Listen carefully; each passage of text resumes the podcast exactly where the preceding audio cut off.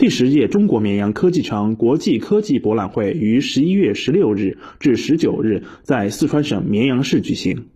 十年来，绵阳市利用十一个国家级孵化器、众创空间等孵化机构，三十八个省级孵化机构，累计孵化培育科技型企业上万家，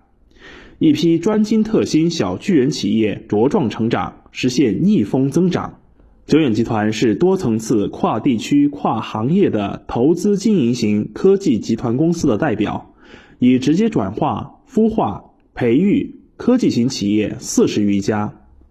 四川久远投资控股集团公司总经理靳建立说：“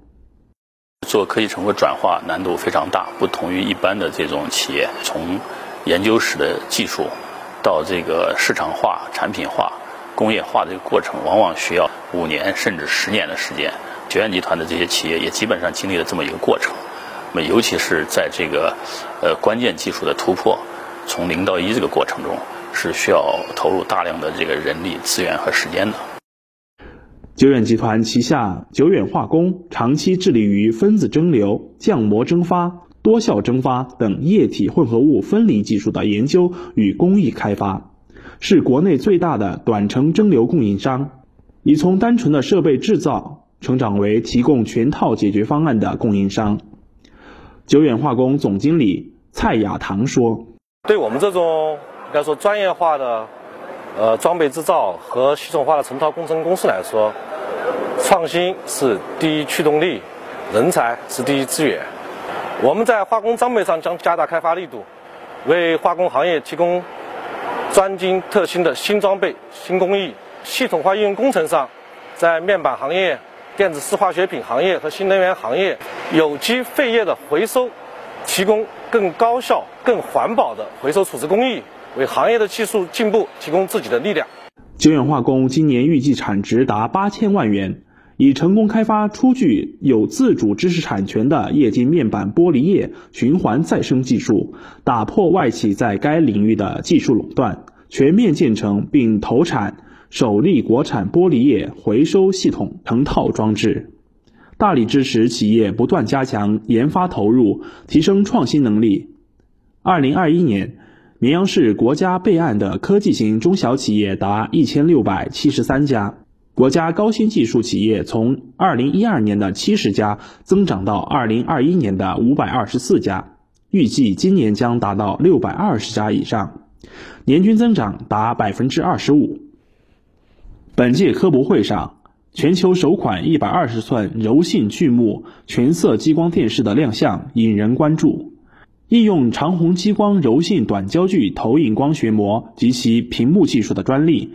通过全新的合光方案提升光效，相同能耗下让屏前亮度更高，优化不同颜色图像边缘的亮度分布。让画面看起来更加清晰舒适。长虹激光显示科技公司总经理李先平说：“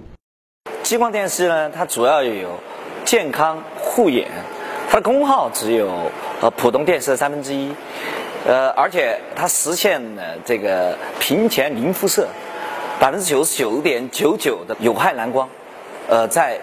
研发过程中就去掉了。”呃，也解决了我们激光电视入户的一大痛点。